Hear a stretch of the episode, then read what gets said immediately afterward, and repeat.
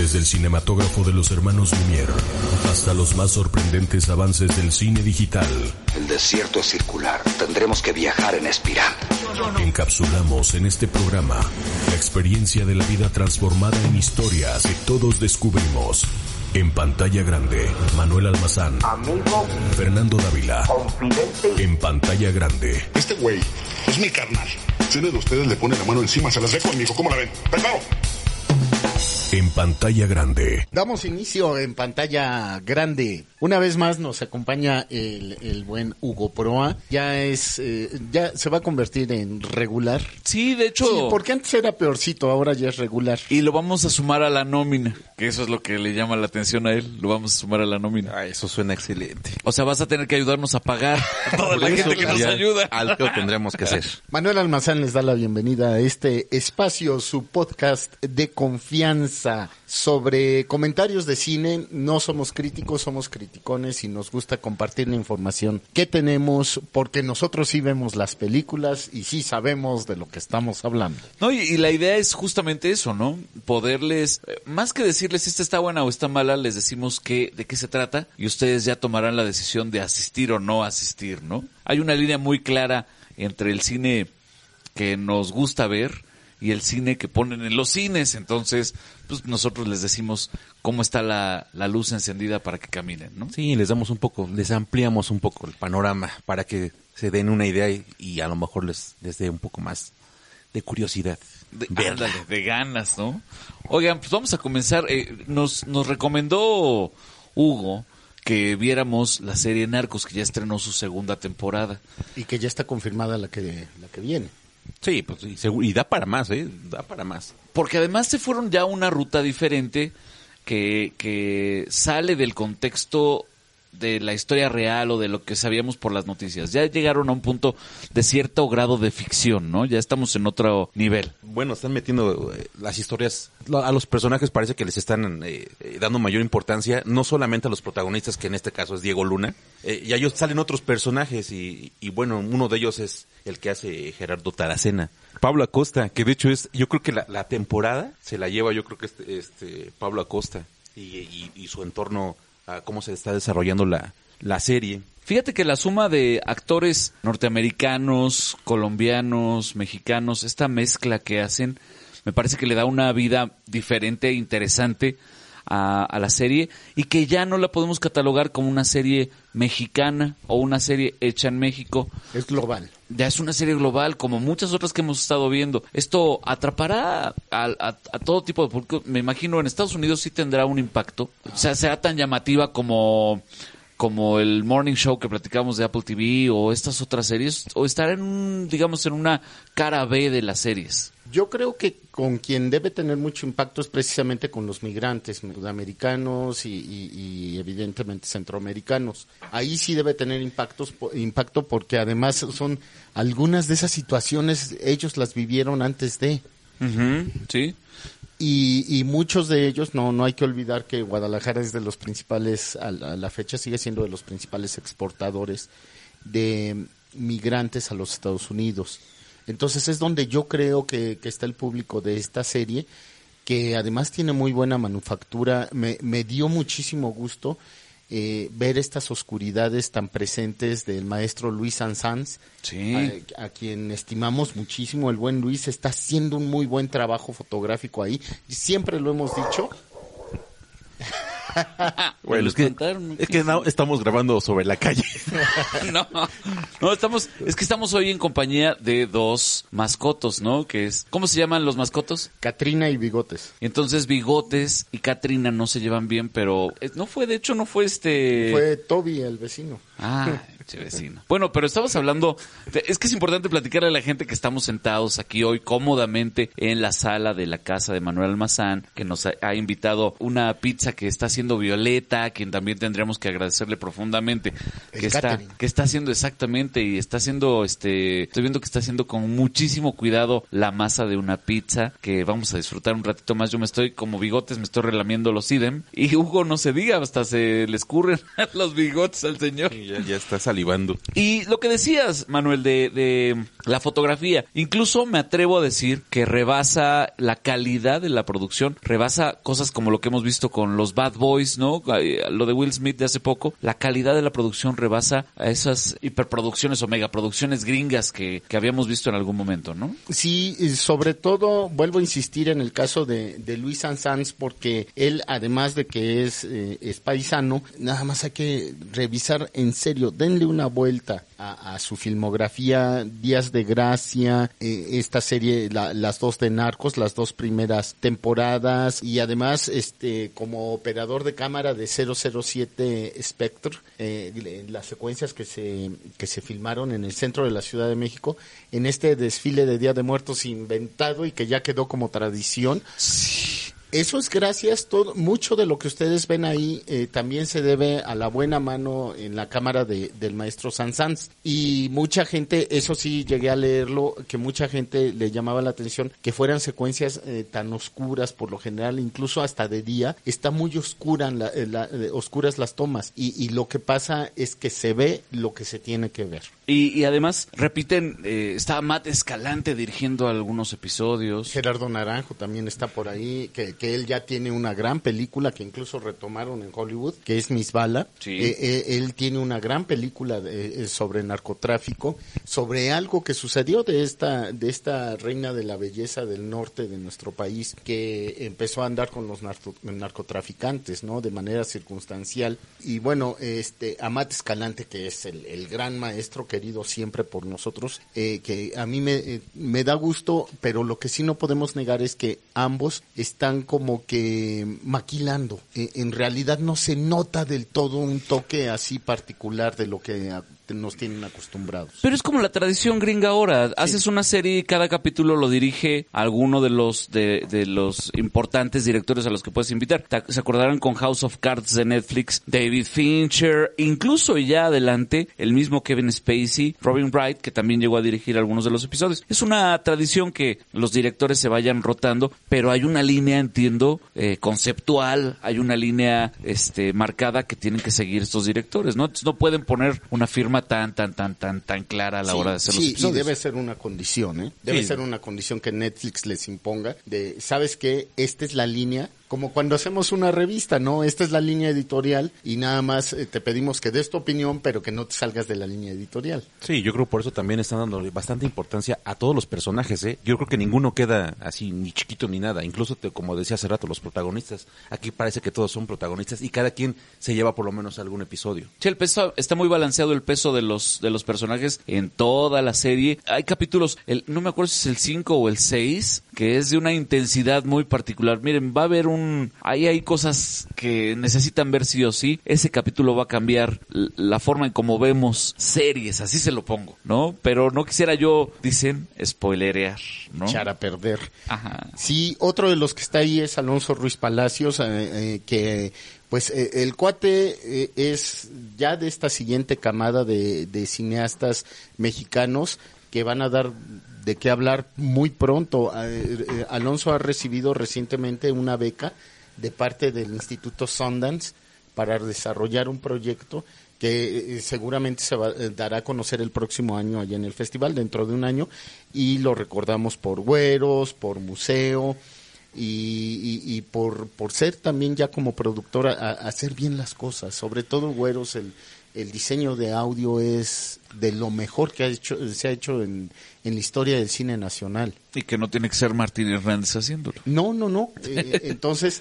eh, están todos esos detalles y, y ya del lado de las actuaciones, a mí me gustaría que Hugo nos, nos iluminara más al respecto, porque él tiene muy bien identificados tanto a los actores con su personaje y, y nos puede explicar eh, de, de dónde vienen, a dónde van y, y por qué los estamos viendo. Sobre todo los actores mexicanos, ¿no? Que los tenemos presentes y los ves, los identificas físicamente, pero muchas veces no nos conocemos sus nombres, ¿no? Tenoch Huerta, pues sí, sabes que está Tenoch Huerta, pero ¿y cómo se llama ese señor? Pues pues no sabemos, ¿no? A ver, venos iluminando, dice Manuel. No, pues todo empieza ahí con, bueno, de hecho el protagonista que es Diego Luna, un charolastra, que es el que se, bueno, todos en este en esta temporada se basa todo en cuanto a su figura, que es este el, el jefe de jefes, el patrón, que es Miguel Ángel Arellano Félix. Y de ahí se empiezan a salir todas estas partes. Cabe decir también que hay muchos, eh, eh, buscan entrelazar las dos temporadas, tanto Narcos México como Narcos Colombia. O sea, continuamente hay cameos de ambos. Y salen personajes que salieron en Narcos Colombia, vuelven a, a, a hacer aparición en, en Narcos México.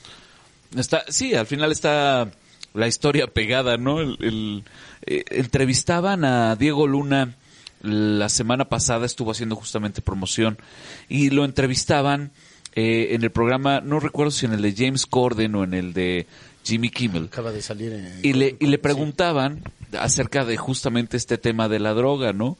Y él hizo, hace un chiste así de, bueno, pues sí, hacemos mucho del tráfico de la droga en México, pero lo hacemos, compadrito, porque aquí se la consumen todas ustedes, los gringos, ¿no?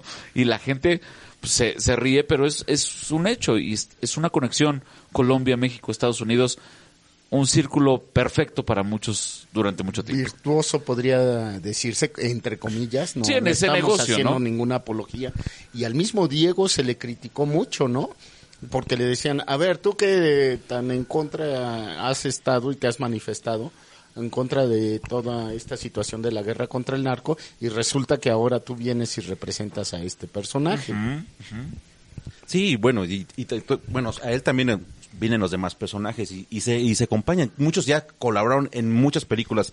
Sale, por ejemplo, Miguel Rodarte, sale Jesús Ochoa, Cosío, vuelvo a repetir. Joaquín Cosío, Creo que aquí hay un detalle que, bueno, no sé si recuerdan que Cosío era el cochiloco en la película de Luis Estrada. Sí, claro. Entonces, bueno, en el del infierno. Pues aquí hay otro cochiloco, que esta vez es Andrés Almeida.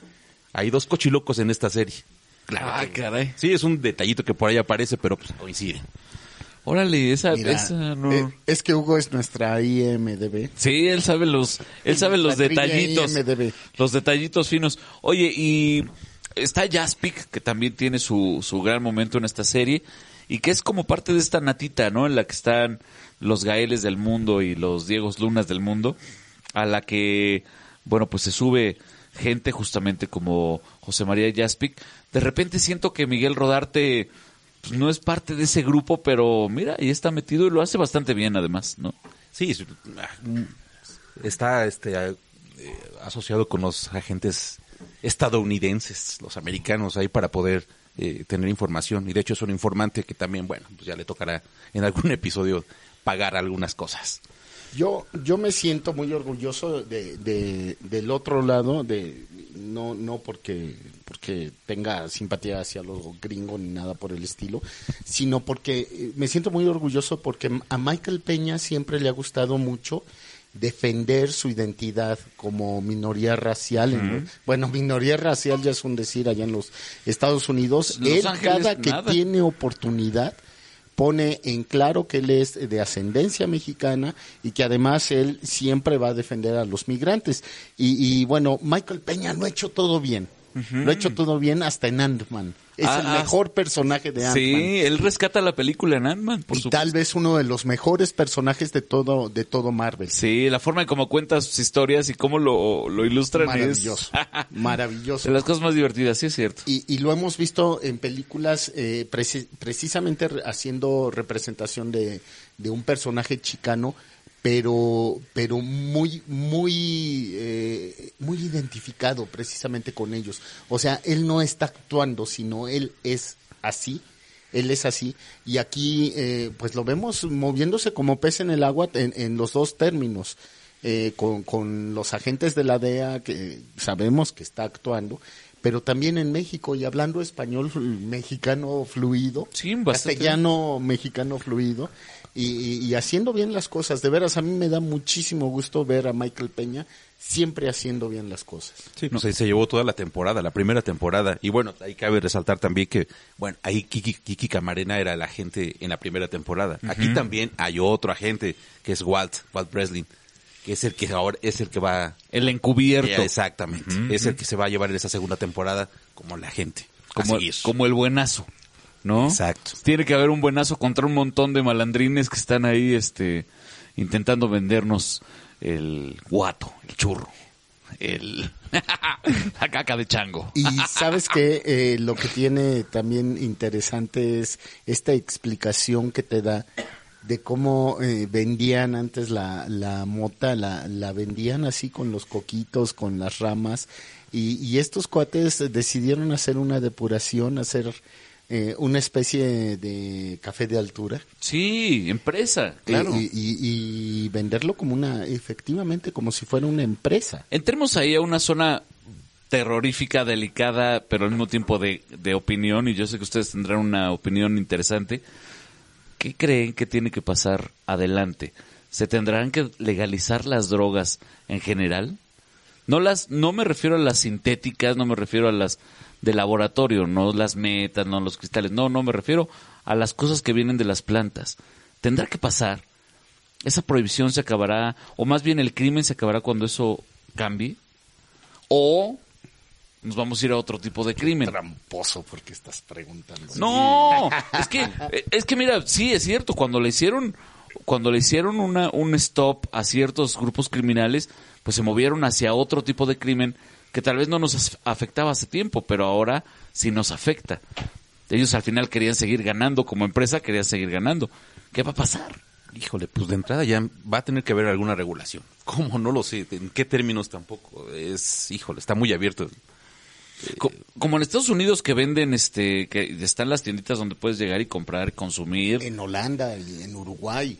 Sí, tendremos que llegar a algún punto en el que se pueda, eh, y como siempre en México sabemos que van a poner una tienda y te van a decir, puedes comprar solo 3 gramos, y la gente va a comprar 30, porque así somos. Donde hay una regla, hay que romper la chingada regla para que podamos. ¿Por qué? Porque puedo, ¿no? Entonces, es, el gran problema es aquí, ¿no? No se siguen reglas. Yo eh, me falta información, lo reconozco, pero lo que sí, lo que sí quiero decir es que cuando se prohíbe, y voy a poner el ejemplo de, estamos viviendo al siguiente día de que se ha prohibido la importación de vaporizadores. Del cigarrito electrónico, ajá. Y hay un detalle, eh, los defensores dicen, sí, el, deta- el problema ahora es que va a haber piratería, nos vamos a meter no sabemos qué, Sí, porque no va a estar regulado. En lugar de prohibirlo, deberían regularlo. No vamos a saber qué nos vamos a meter y no solo eso, va a ser, eh, va a ser ilegal y además va a ser peligroso. Tráfico, claro. Ese es el detalle. Y además imagínate encontrarte ahí una sustancia pirata y tú muy confiado comprándola. Pues lo que dicen, ¿no? Las drogas que van, que van haciendo incluso las mezclas las hacen con raticidas y con un montón de, de porquería que al final te, te ponen, digamos, pero no sabes que te estás haciendo un daño doblemente malo, ¿no? Entonces, sí será prudente pensar en una legalización, muchachos. Yo estoy a favor. Siempre regulación. Claro. Sí, no prohíban, regulen. Pues es, más, que escuchen, consumo. escuchen esto para que sepan que hay una regulación. Ay, no, pero no. choquen, choquen ustedes. Eso. Hay re- aquí hay regulación, hay filtro y hay calidad, muchachos, no cualquier cochinada. hay, hay catadores especiales que nos dicen, estos son este vinos reposados, este todo todo lo correcto aquí, ¿no? Así Narcos, ¿la vemos o no la vemos? Sí. No, sí tienen que verla, tienen Sí. que verla. Los- Sus 10 episodios, todos valen la pena, entonces, y cada uno tiene su detalle. Hasta para las mesas de plática después de verlas, pues, conviene, ¿no? Sí, porque además comprendes mucha de la historia que, que la- la- las noticias no te explican. No te dicen, este, ay, que los hermanos Beltrán Leiva y ahora el Señor de los Cielos y el Chapo Guzmán y, y- y todas esas cosas, todos esos nombres que se mencionaban en los noticiarios y, y- que muchas veces decías, híjole, qué mala onda, pero, pero no tenías el contexto, no, no sabías hacia dónde iban, de dónde venían y, y- y todos los intereses que estaban revueltos precisamente con ellos El quién contra quién, ¿no? y te explica mucho de la realidad actual mexicana. Perdón. Disculpe. sí. Sí, sí, es un referente, pero tomen en cuenta que es ficción también, Sí, no, también, no todo. O sea, también. investiguen, o sea, ya que vieron el tema, lo que les salga dudita, eh, métanse Lo ahí. que decíamos, sí, claro, no eh, puede pasar todo por eh, información, sí, pero no está de más darle una segunda vueltita. Entonces hay que verla y cuando la vean, platíquenos en las redes sociales de Manuel, de Hugo y de su servidor. ¿Cuáles son, Manuel? En arroba para guion bajo cine, en cine para llevar en Facebook. Arroba hproa. Y arroba para, para, para, no, arroba solo soy Fernando. Para, para. bueno, vamos a hacer un corte. Deberíamos poner unas canciones entre corte y corte, Yo, chavo. yo siempre lo he Ah, pensado. o sea, de lo que hablamos siempre hay música. ¿Cuál ponemos? A ver, un arco corrido, no el comando. Una de bucanitas. sí. No, no, no, no, no, no, no, no. Pensé, alguna otra. Tracalosa. Sí. ¿Cuál, ¿Cuál sería prudente? Sugiérenos una que te guste mucho, chavo, aunque no tenga que ver con el tema. Echa, Sí, una de las la que, traigas en la mente la ahorita. calandria se Oye, escucha en el no le va a dar pena decirnos que ahorita está escuchando mucho Dua Lipa y Billie Eilish. Ah, sí, claro. y nos Es va chavo de a onda, chavo de onda. Sí, Sí, sí, sí. Sí, estás, estás en las modernidades, Te chavo. digo, cuando, cuando los personajes llegan a, a Guadalajara, eh, están escuchando la calandria de Pedro Infante. Ah, muy bien. Órale, va, me late. La calandria. esa, pongamos esa. Vamos.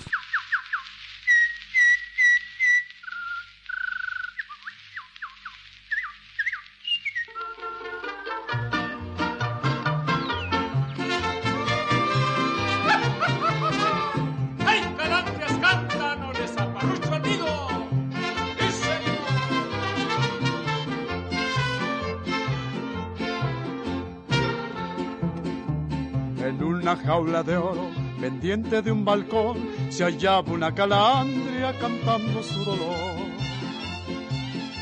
Hasta que un gorrioncillo a su jaula llegó, si usted puede sacarme con usted yo me voy.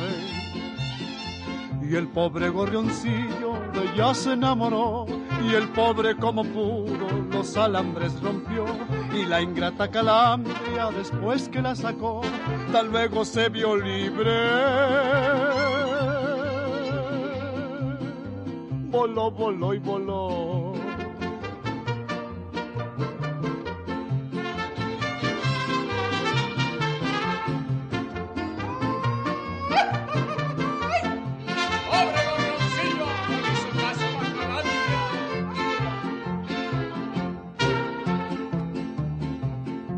El pobre gorrioncillo todavía la siguió a ver si le cumplía lo que le prometió.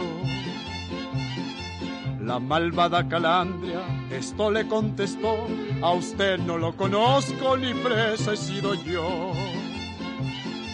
Y triste el gorrioncillo luego se regresó, se paró en un manzano, lloró, lloró, lloró. Y ahora en esa jaula, pendiente del balcón, se encuentra el gorrioncillo.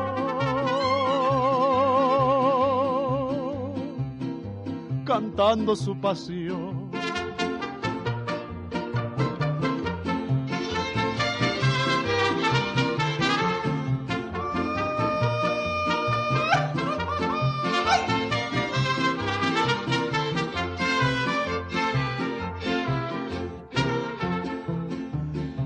Una jaula de oro, pendiente de un balcón, se hallaba una calandria cantando su dolor.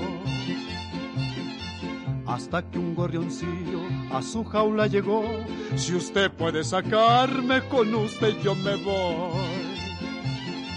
Y el pobre gorrioncillo de ella se enamoró, y el pobre como pudo los alambres rompió, y la ingrata calandria después que la sacó, tan luego se vio libre.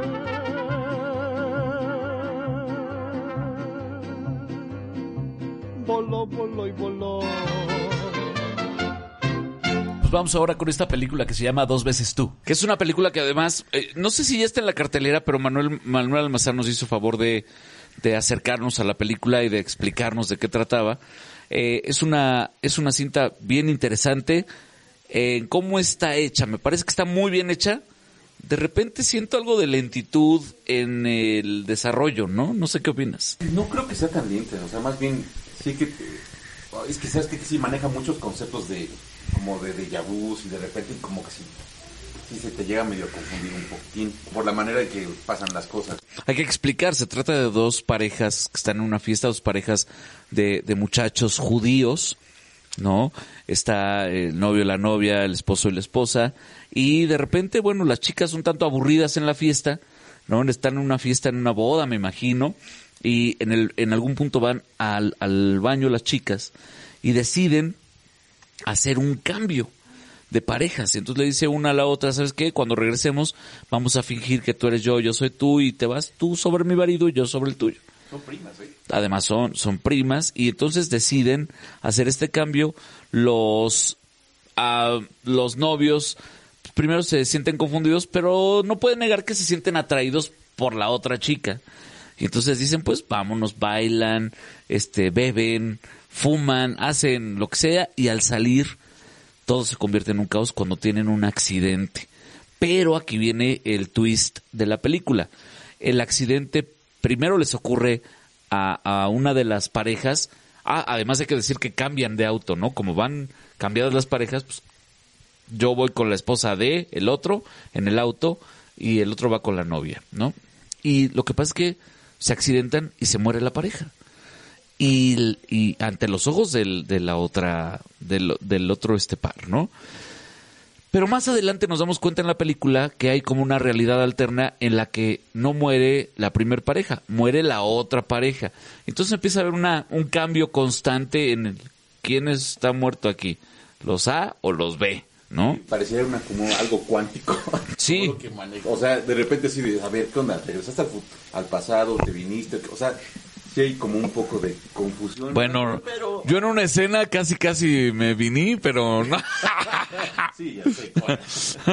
hay buenas, hay, bue- hay buenos momentos en la película, pero sí hay que decirlo, y lo platicamos antes de, ahora que estamos escuchando a don Pedro Infante, eh, son personajes y son personas, los protagonistas, muy verosímiles, dice Manuel, y eso me parece muy cierto, ¿no, Manolo?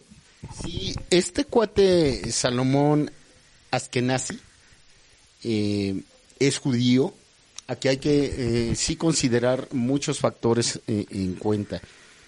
Él es fanático de lo cuántico, bien lo dijo Hugo, Órale. de la física cuántica y de estas posibilidades que se dan y que en realidad nosotros podríamos no creer, pero que han sucedido gracias a la física cuántica, a- eh, más bien a la explicación que da la física cuántica de ellas. Y entonces por eso nos encontramos con esta especie de realidad alterna, pero tú no sabes cuál es.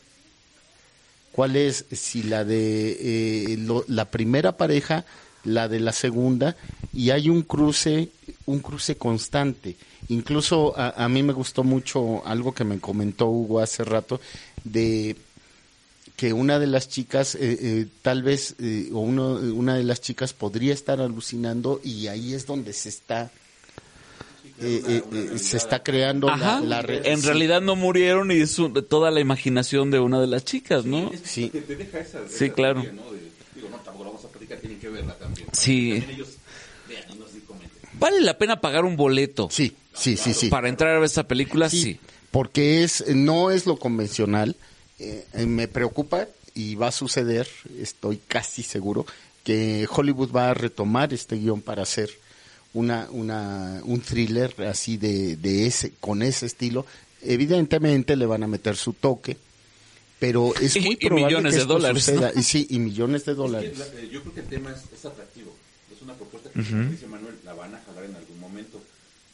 Y aparte porque está, eh, se están aventurando a algo que ya está lejos de lo comercial. Ya las comedias de románticas. Está lejos de lo comercial, pero es un tema recurrente ahora, ya, ya cada vez más cercano a nosotros poder hablar de este asunto cuántico, de, de la materia, de cómo eh, desdoblarse, incluso todo este tipo de cosas. Pues sí, ya, ya son temas que de manera más cercana y más constante las está comentando la gente. Entonces creo que viene bien porque ya son cosas más cercanas a nosotros, ¿no? Y que en teoría se supone, en teoría cuántica, eh, podrían suceder. Sí, sí, sí. Entonces, bueno, aquí el punto es precisamente ese, eh, que, que la película es atrevida en ese aspecto, que además eh, sí tiene un compromiso, yo siento que sí tiene un, un compromiso muy fuerte con, con el montaje de Nicolas Binding. Refn, ajá. Este, Hasta la música, ¿no? Cuando suelta la música. todo. esas tomas de la ciudad nocturna, eh, eh, Los momentos en el elevador. todo eso siento que hay que hay un compromiso que está bastante bien, ¿eh? Sí. está bien cumplido. La, la película lo hace bien, lo plantea bien y, y, y, y además te, de- te despierta muchas inquietudes porque como dices, desde lo emocional, eh, ese detalle de las parejas juguetonas que se atreven, se atreven a hacer un switch, eh, seguramente mucha gente no lo haría, eh, pero además no, no tanto es el switch eh, de swingers o sexual, sino más bien es, es juguetón, El juego. es porque ellos ya están aburridos, sobre todo los que están cansados, ya, ya es una pareja muy monótona, eh, eh, él está quejándose todo el tiempo de que ella lo quiere tener a dieta y se burla de, de dice yo quiero comer unos tacos Incluso con una personalidad un tanto machista, ¿no? Sí, Así mucho. yo no voy a jugar a cambiar pañales, no toco un pañal en mi vida, ¿no? Sí, sí, sí. Y, y el otro, el otro personaje, el otro masculino diciendo, no, este, lo que pasa es que la vida sana, los alimentos orgánicos. Más etcétera. artista, más diseñador gráfico, ¿no? Sí, sí, en esa onda, ¿no? Ah, Ándale.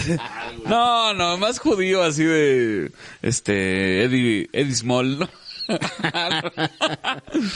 bueno, es una... Está bien, está bien presentada la película, está bien planteado todo el conflicto y, y además, insisto, es atrevido porque, como, de- como comentaban ustedes, llega un momento en el que ya no sabes si sí o si no. Sí, claro. Y, y es, y es una película que tendrá una corrida más o menos de, de cuántas salas, ¿Es poquitas, muchas, ¿qué sabes? Deben ser poquitas, deben ser muy poquitas. yo creo que va a estar a lo mejor aquí, a lo no sé si en dos semanas, tres semanas. Y, y me imagino que serán de esas películas que solo van en funciones nocturnas, ¿no? Después de las 7, 8 de la noche, ¿no?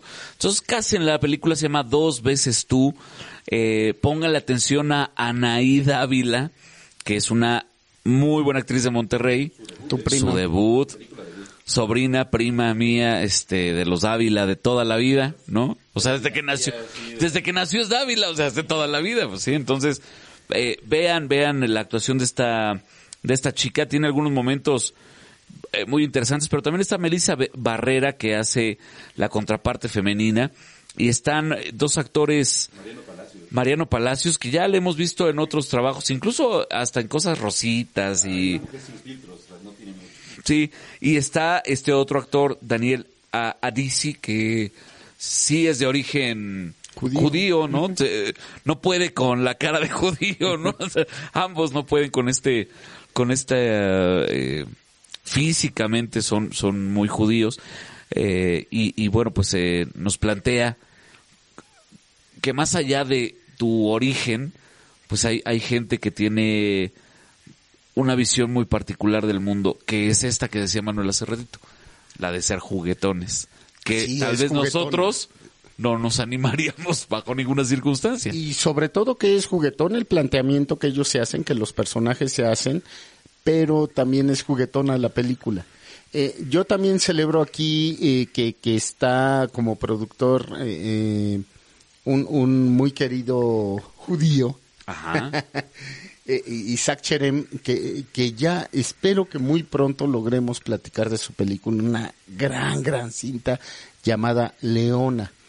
Y Isaac pertenece a la comunidad y se atreve a hacer este tipo de cosas.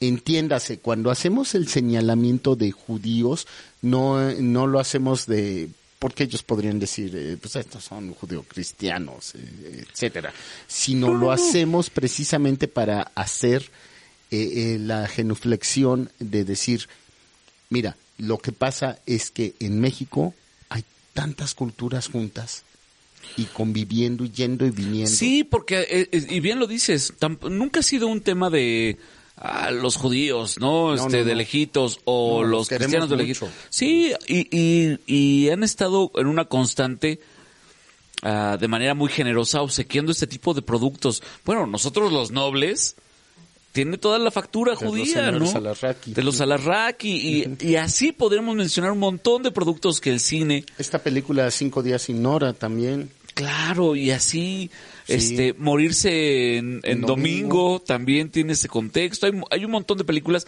que sí eh, anteponen este rollo eh, de, de la religión y de su, de sus protocolos, digamos, pero no es como lo básico. Lo básico y lo importante es el factor humano y cómo reacciona ante cosas que nos podrían pasar a cualquiera, ¿no? Sí, ella es Ramona, también tiene un contexto, Claro. cierto contexto y coqueteo. Eh, entonces sí hay que considerar todo esto también como nuestra multiculturalidad y cómo eh, precisamente toda esta gente está haciendo cosas interesantes en el cine, en el cine de México. Cinco días sin, sin Nora, de veras, véanla y, y- y me gusta su atrevimiento precisamente porque eh, la imagen que tenemos, yo fui criado como judío cris- cristiano, judío cristiano y, y, y bueno, la imagen que yo tengo de, de los judíos es que son muy, que son dogmáticos.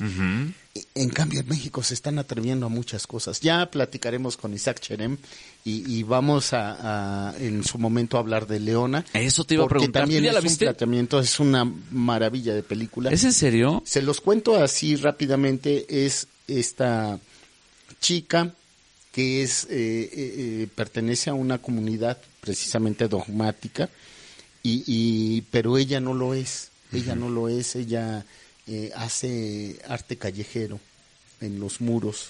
Que es Nayan González Norvin, ¿no? Sí, sí, sí, la, la hija de Nayel. De- ¿Esta es hermana de Tessa? es la hermana de Tessa.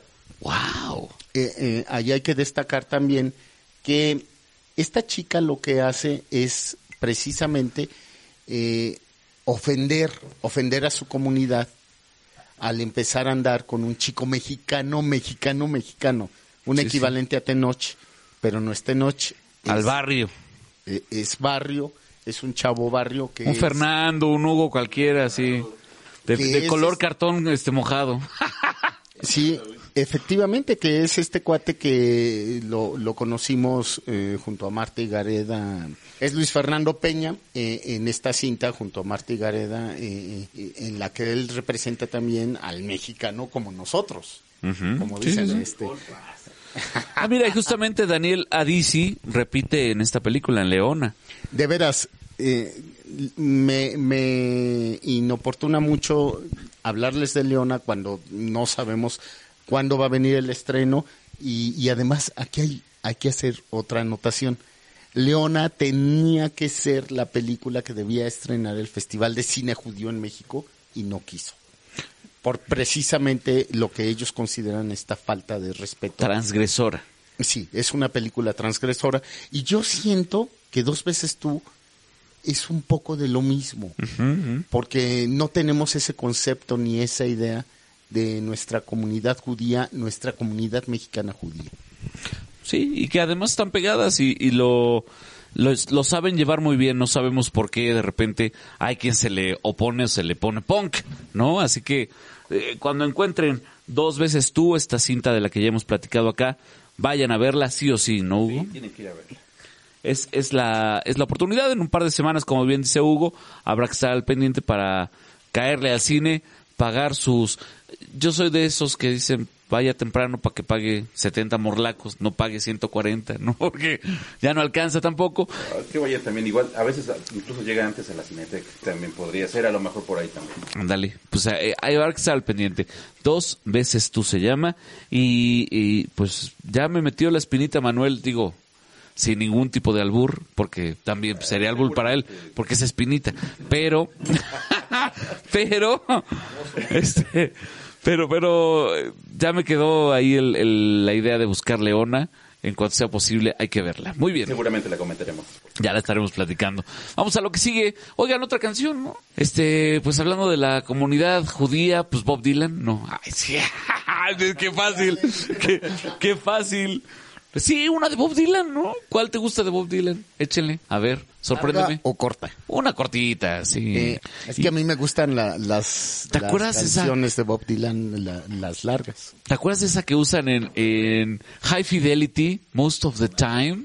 Ahí va. Ah, va, qué va. chulada. Muchas de las veces estoy concentrado hasta que me acuerdo de ti. Y ahí ya vale gorro todo. Que por cierto, eh, tenemos que comentar la, la nueva serie basada en la novela de High Fidelity. High Fidelity, sí. Con, Con la hija de Lenny Kravitz. Zoe Kravitz. Con Gatúbela. Nos hace falta más John Cusack en nuestra vida. Y Barrio. Y Barrio. Aquí está entonces Bob Dylan.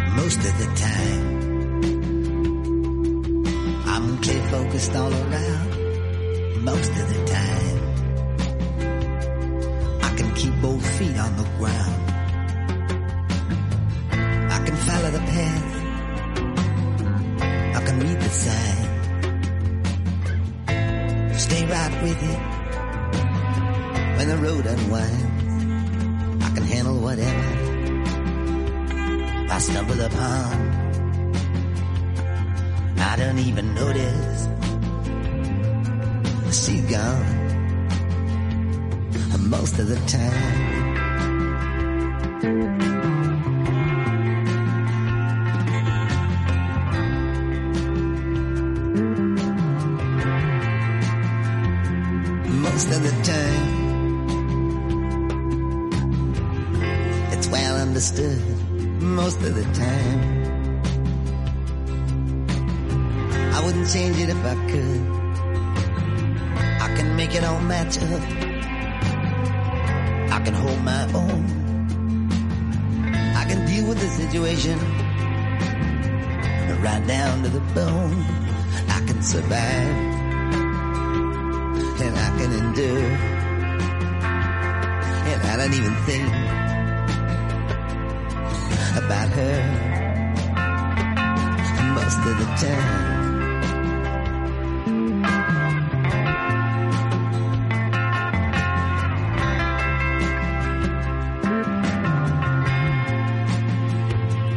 Most of the time,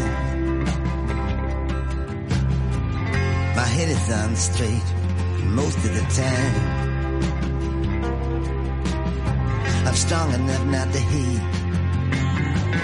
I don't build up illusion till it makes me sick. I ain't afraid of confusion. No matter how thick, I can smile in the face of mankind. Don't even remember what her lips felt like on mine most of the time.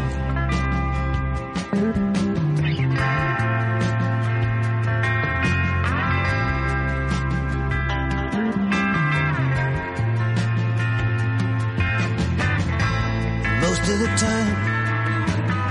She ain't even in my mind. I wouldn't know her if I saw her.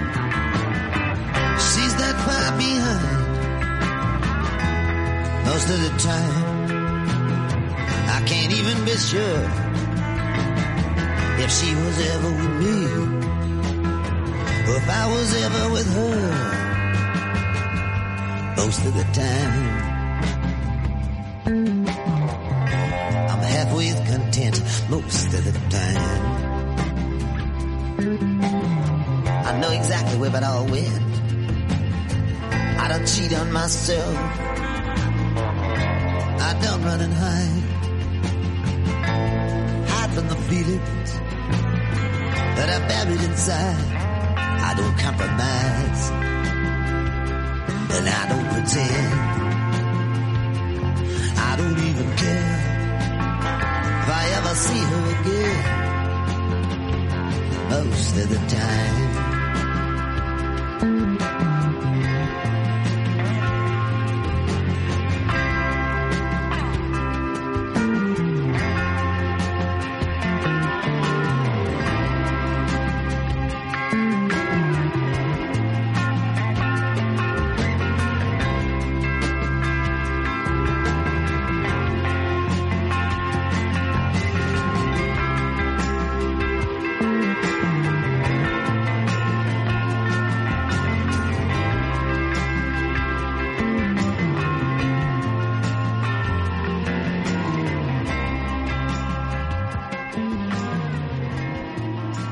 Estamos de regreso en pantalla grande y estamos ya Chom, chom, chom. chom chom chom. Estamos en la parte final de este episodio del podcast, pero no queremos irnos sin antes invitarlos a visitar cine para llevar visitar, dije, cine para llevar punto MX, Es que eres puertorriqueño. puertorriqueño.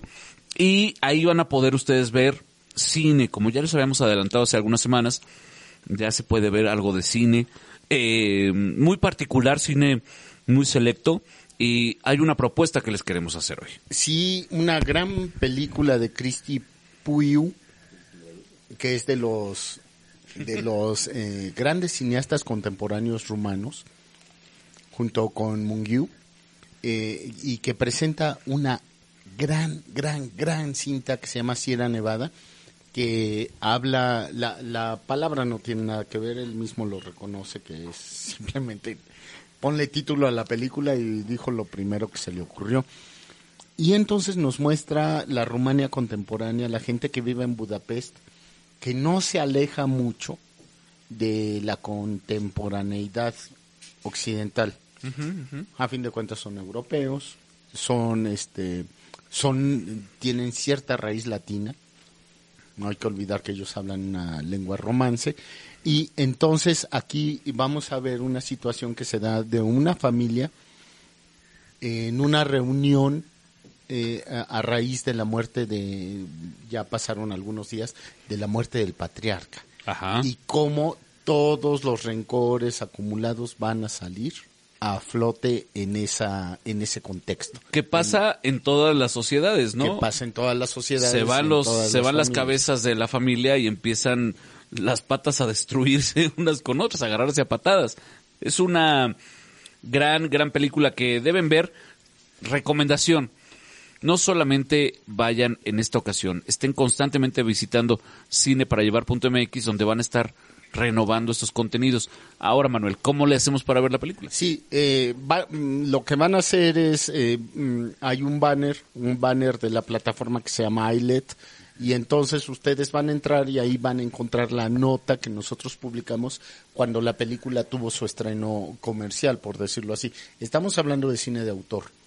Y entonces ahí ustedes van a ver la nota que nosotros publicamos con el comentario, con la eh, reseña de la película, o e- en alguno de los casos incluso con el análisis, y van a poder ver el avance, o si deciden ver la película, le dan clic y ahí les va, eh, les va a decir que se registren una primera vez, que hagan un registro, evidente les va a pedir les van a pedir eh, dinero para que la puedan ver, pero vamos, eh, estamos hablando de algo mucho menos de lo que les costaría en cualquiera otra de las plataformas. Y es importante lo que acabas de decir.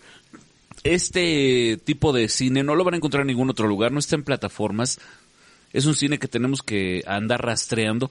Bueno, cine para llevar punto MX se los pone en la sala de su casa, ¿no? Así es, Ento- y, y obviamente lo van a poder ya eh, ver, eh, si ustedes tienen las posibilidades, lo van a poder pasar a su pantalla o, o verlo en cualquier dispositivo. Cine para llevar. Cine para, Es llevar. para llevar exactamente. Por eso, esa era la idea. Ah, mira, desde el principio esa era la idea, ¿no? Un tiempito después ya se está concretando. Pian pianito, dicen los que saben. Cine para llevar.mx, ahí encuentran Sierra Nevada. También tenemos un amante por un día, de esa les platicamos después. Y vamos a poner Es la de... eh, esta película francesa de Louis Garrel eh, con, con estas chicas, con la hija de, con Lily Rose Depp, Depp, Lily Rose Depp, me suena el apellido, Depp. Sí, sí, sí, Sí, la la, hija hija, de de, Johnny Depp. Y de Vanessa Paradis, ¿no? Así es.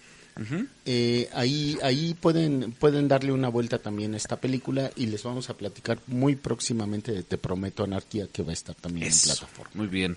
Don Hugo, muchísimas gracias. No, muchas gracias a todos, compañeros. Nos vemos. Sus redes antisociales. H Pro A. Sus redes antisociales, don Manuel. Es eh, cine, eh, no, más bien sí cine para llevar en Facebook y arroba para cine. Para cine.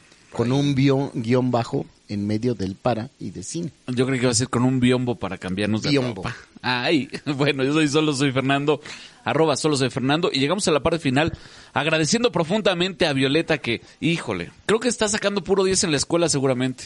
Puro Tiene 10. beca. Ay, bueno, gracias a ustedes también y nos estaremos encontrando pronto en una sesión más de cine para llevar y de en pantalla grande, ¿no, señor? Adiós. Adiós.